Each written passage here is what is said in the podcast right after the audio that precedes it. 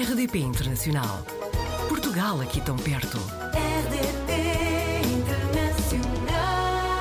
Apanhámos a Margarida Ferraz Dias na rede. É de Lisboa, é designer gráfica, especializada em branding e marketing. Vive em Londres há quase sete anos. Margarida, antes de mais, bem-vinda ao Apanhados na Rede. Olá, Joana. É um prazer estar aqui. Obrigada pelo, pelo convite. Na... Eu já percebi que esta foi a primeira vez que saiu de Portugal, não é? Na altura foi para Londres só estudar, correto?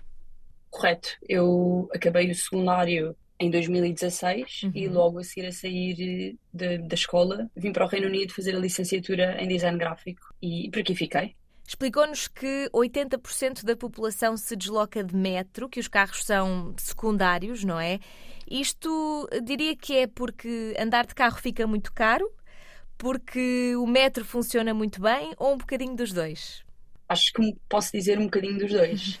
O metro funciona extremamente bem, temos um uhum. metro de um em um minuto, dois em dois minutos, portanto nem compensa a utilização de carro para o centro da cidade e também temos muita população que trabalha em Londres e que vive nos subúrbios, uhum. portanto a utilização de metro é, facilita sempre a deslocação para o trabalho, a deslocação para qualquer atividade social, portanto eu diria que é um bocadinho dos dois.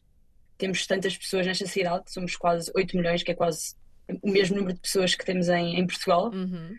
Um, e o metro é tão bom que facilita essa deslocação. Apesar de não ser tão barato como se possa comparar em Portugal, tão barato como em Portugal, um, a sua rapidez e, e a, rede a facilidade é muito maior. que nos deslocamos compensa. Exatamente, é uhum. é tão grande uh, que, que acaba por compensar. A utilização de carro não compensa e também aqui em Inglaterra, e isto mais especificamente em Londres, as pessoas são taxadas para irem ao, ao centro da cidade. Portanto, acabam por, eh, por preferir a utilização do metro.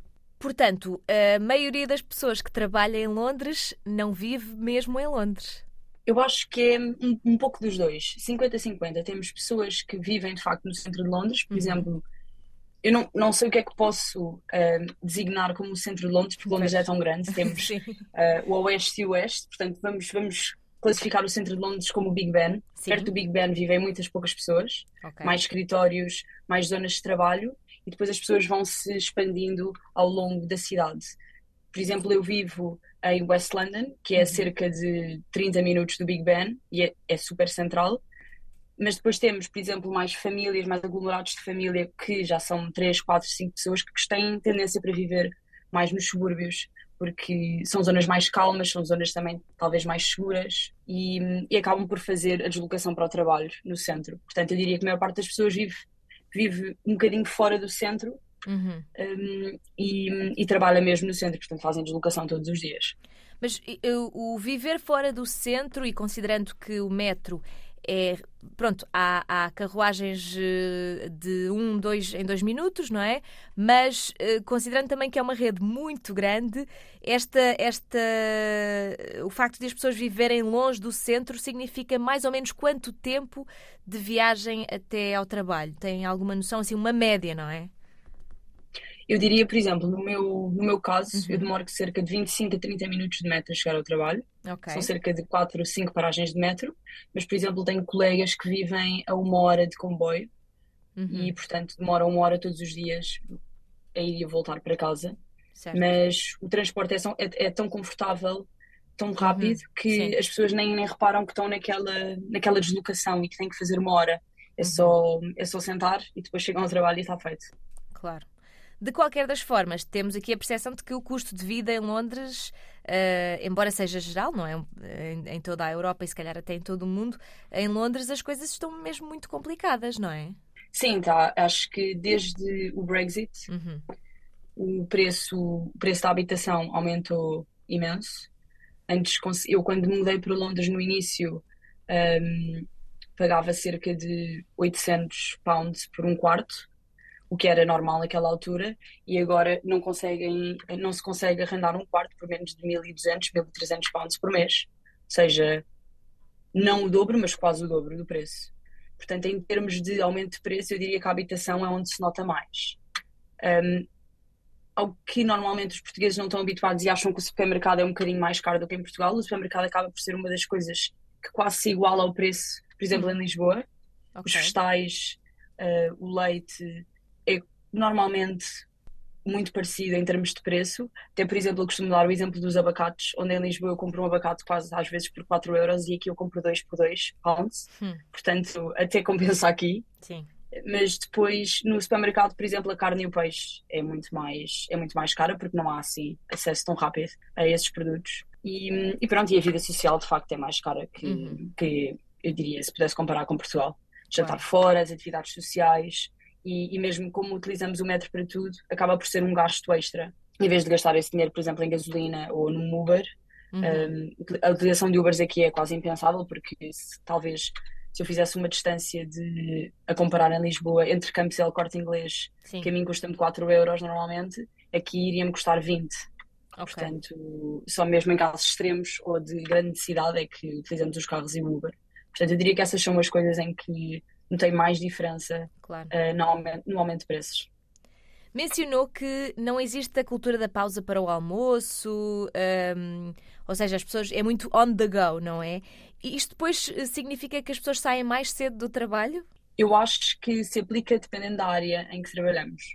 Eu, por exemplo, na minha área, eu não tenho pausa de almoço, tenho pausa de almoço, mas escolho trabalhar à secretária uhum. ou comer num cantinho muito rapidamente e continuar com o meu trabalho. Uhum. Um, alguns colegas meus, e às vezes eu saio um bocadinho mais cedo do trabalho e temos aquela cultura do pub pós-trabalho, mas muitas das empresas não têm, não fazem sequer a pausa do almoço, trabalham à secretária e trabalham até mais tarde, talvez até às sete e até às oito, às oito da noite.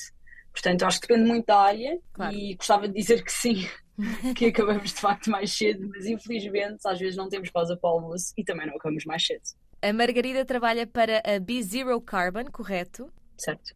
Qual é a, a missão desta empresa? Portanto, nós somos uma, uma agência de avaliação de créditos de carbono uhum. e o nosso objetivo é, um, através nossas, dos nossos dados, da nossa estatística e dos nossos projetos, fazer uma aceleração um, do processo de net zero. Net zero é a redução um, do dióxido de carbono na camada de ozono. Portanto, o nosso objetivo é, através dos nossos projetos, estatísticas, dados, ajudar os nossos clientes a perceber como é que podem fazer uma aceleração até à sua neutralidade de carbono. E, e, portanto é isso que nós fazemos e eu sou a designer in-house, faço todos os projetos de branding, de marketing relacionados com, com as nossas parcerias com outras empresas, com projetos mais pequenos, como a maneira que a nossa que a minha empresa se expõe ao mundo, porque nos dias de hoje esta área ainda é uma área muito pequena, mas tem tido tendência a aumentar uh, devido ao aquecimento global, uhum. uh, a problemas no planeta mais sérios. Um, e pronto. E eu sei que a Margarida tem aqui um plano de se mudar para Nova York, não é? E de se destacar, de se destacar na sua indústria. Há aqui algum, alguma janela temporal para quando isto pudesse acontecer ou ainda é só uma ideia que tem na cabeça?